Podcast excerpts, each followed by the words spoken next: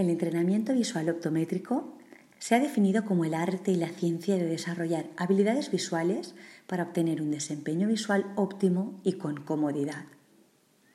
La terapia, rehabilitación, reeducación o entrenamiento visual ofrece a las personas una oportunidad para desarrollarse y obtener nuevas experiencias de aprendizaje. Entre los aspectos de la visión que trabajamos durante el entrenamiento visual tenemos las destrezas de motilidad ocular, para conseguir movimientos oculares suaves, con precisión, sin esfuerzo y conscientes. Mover los ojos sin fatiga, sin incomodidad, sin dolor o visión doble es la meta de muchas de las personas que acuden a nuestras consultas. En el caso de los niños y niñas, por ejemplo, mover los ojos de manera imprecisa les impide prestar atención, les impide el aprendizaje de la lectoescritura o un buen rendimiento en deportes, entre otros problemas. También en terapia visual nos ocupamos de las destrezas de enfoque ocular, para cambiar el enfoque con facilidad y rapidez de lejos a cerca o viceversa, de cerca a lejos, aclarando todos los detalles con cada cambio. También para mantener el enfoque en las tareas cercanas sin fatiga, sin borrosidad o incomodidad. En las sesiones de entrenamiento trabajamos las destrezas de coordinación ocular, es decir, la binocularidad, para lograr que los dos ojos trabajen juntos en las tareas de lejos y de cerca, que se muevan de forma coordinada en todas las posiciones de mirada, de forma precisa y sostenida. Trabajamos la coordinación ojo-mano, en esas actividades que requieren el desempeño conjunto del ojo y la mano una habilidad visual que utilizamos para planear y llevar a cabo visualmente una tarea en un área espacial definida, para hacer juicios visuales espaciales con precisión de tamaño, forma, contorno, de peso, de textura, de temperatura y solidez. Entrenamos también las habilidades visuales perceptivas, donde el paciente se entiende a sí mismo como punto de referencia en el espacio, para poder desarrollar conceptos espaciales y hacer juicios de dirección, percibir la posición de los objetos y sus secuencias y obtener un significado.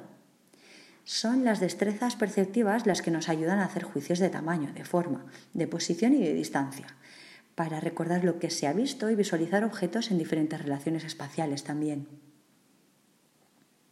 Una vez sabemos que es necesario trabajar o reforzar con los datos del examen visual optométrico, con el entrenamiento visual buscaremos condiciones que creen conflicto entre la estructura y las adaptaciones visuales, los esquemas previos que posee el paciente y el comportamiento que se requiere para, que la tarea sea eficiente. En el proceso para resolver estos conflictos es cuando el que entrena es capaz de desarrollar nuevos comportamientos o, o una nueva conciencia, es decir, los nuevos esquemas que buscamos. La terapia visual optométrica involucra el, el uso de experiencias motoras y sensoriales, adecuadamente estructuradas y programadas en secuencias. Unas lentes, por ejemplo, las utilizaremos para cambiar la organización mente y cuerpo, necesaria para el comportamiento autodirigido.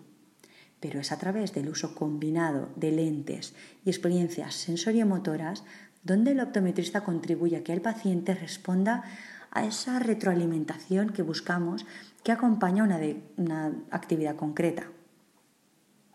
el entrenamiento visual optométrico mejora habilidades visuales, mejora habilidades perceptivas, cognitivas y motoras, como ya hemos dicho.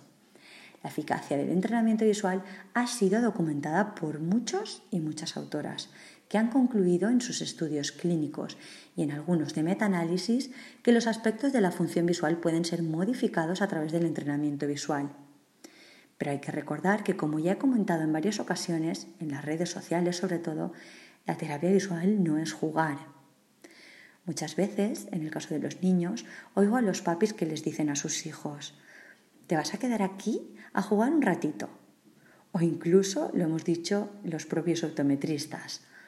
Y entiendo la intención, que es motivarlos y darles ganas para trabajar, pero si queremos que pongan su mejor esfuerzo y aprovechen el tiempo de la sesión, los niños tienen que saber la verdad, tienen que saber a lo que vienen realmente. Y no vienen a jugar, vienen a entrenar. Entrenar es una palabra que suelo usar bastante en mi trabajo como terapeuta, quizá porque la palabra terapia mm, echa un poco para atrás, pero esto son cosas de nuestra sociedad, en fin. Los niños ven tanto material en nuestras salas como columpios, camas elásticas, eh, tablas de equilibrio, juegos de mesa, que en ocasiones se frustran durante la sesión. Mm, ¿Cuándo vamos a jugar con el columpio? ¿Cuándo vamos a saltar a la cama elástica? Pues yo quiero jugar al juego de los helados. no hay herramientas, actividades o juegos sueltos porque sin saber a dónde vamos y lo que pretendemos lograr sirven de poco y nada. Y en una terapia visual queremos estimular y reeducar la función visual y perceptiva del cerebro. ¿Significa eso que va a ser menos divertido? Pues no, en realidad no. Lo que trato de decir es que debemos ser honestos y no crear falsas expectativas en el caso de los niños y explicarles bien que en ocasiones habrá procedimientos que les resultarán más retadores y otras veces en las que la actividad les divierta más. Los optometristas especializados en terapia visual estimulamos y reeducamos el cerebro, que es donde se encuentra la capacidad de ver. No hay herramientas, no hay actividades o juegos sueltos, porque sin entender la base y saber hacia dónde vamos, nos sirven. ¿Y cuánto tiempo le tendría que dedicar a mi entrenamiento en casa? Esta es una información muy valiosa que los optometristas solemos remarcar siempre que pautamos el tratamiento de la terapia visual ya que los resultados del entrenamiento no solo dependerán del trabajo semanal o quincenal, según el caso, en la consulta autométrica, sino que la mayor parte del éxito resulta de la constancia y perseverancia con la que se practican los ejercicios pautados en casa, como la que acude al gimnasio para mejorar su condición física o el que inicia una dieta para sentirse mejor. No vale con realizar deporte o comer sano una vez a la semana para notar los cambios, ¿no?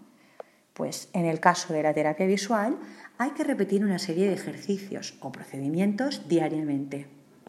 La duración depende de algunos factores como la edad del que entrena, la, disponibilidad o el diagnóstico que se tenga. Pero para hacernos una idea, aproximadamente suponen de unos 15 a 20 minutos cada día. En este sentido, la motivación es un aspecto fundamental, por lo que se suele plantear en el caso de los más pequeños sobre todo como un entrenamiento y no como unos deberes. También buscamos que los niños se encuentren en el trabajo realizado su propia meta. Por ejemplo, leer más rápido, tardar menos tiempo en hacer los deberes o meter más canastas. Aquí cada uno elige su objetivo. En este sentido, destaca la importante labor de las madres y de los padres a la hora de lograr esta implicación en casa. Solo con la participación activa de todas las partes es posible avanzar en la terapia visual y aumentar progresivamente el nivel de dificultad de los ejercicios que se pautan para conseguir el máximo rendimiento visual y llevarlo a su máximo potencial. Te mando un abrazo y te doy las gracias por haberme escuchado.